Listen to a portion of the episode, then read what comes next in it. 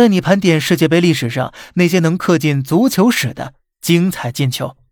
第一个，巴西对意大利。一九七零年墨西哥世界杯决赛上，巴西队卡洛斯·阿尔贝托的那个进球被称为有史以来最伟大的团队进球。第二个，巴西四比零波兰。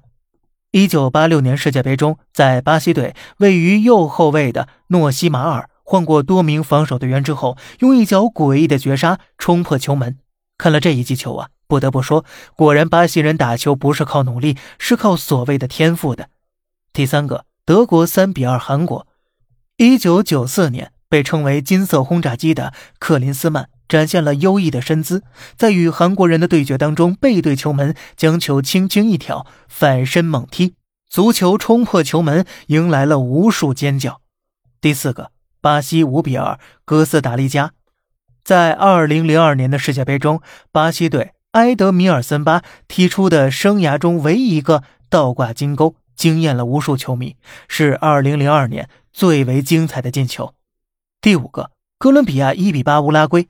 二零一四年巴西世界杯中，罗德里格斯在球门前二十二米内一踢，是他那一届中接连进球的第四次。那一年，二十三岁的基罗身价暴涨。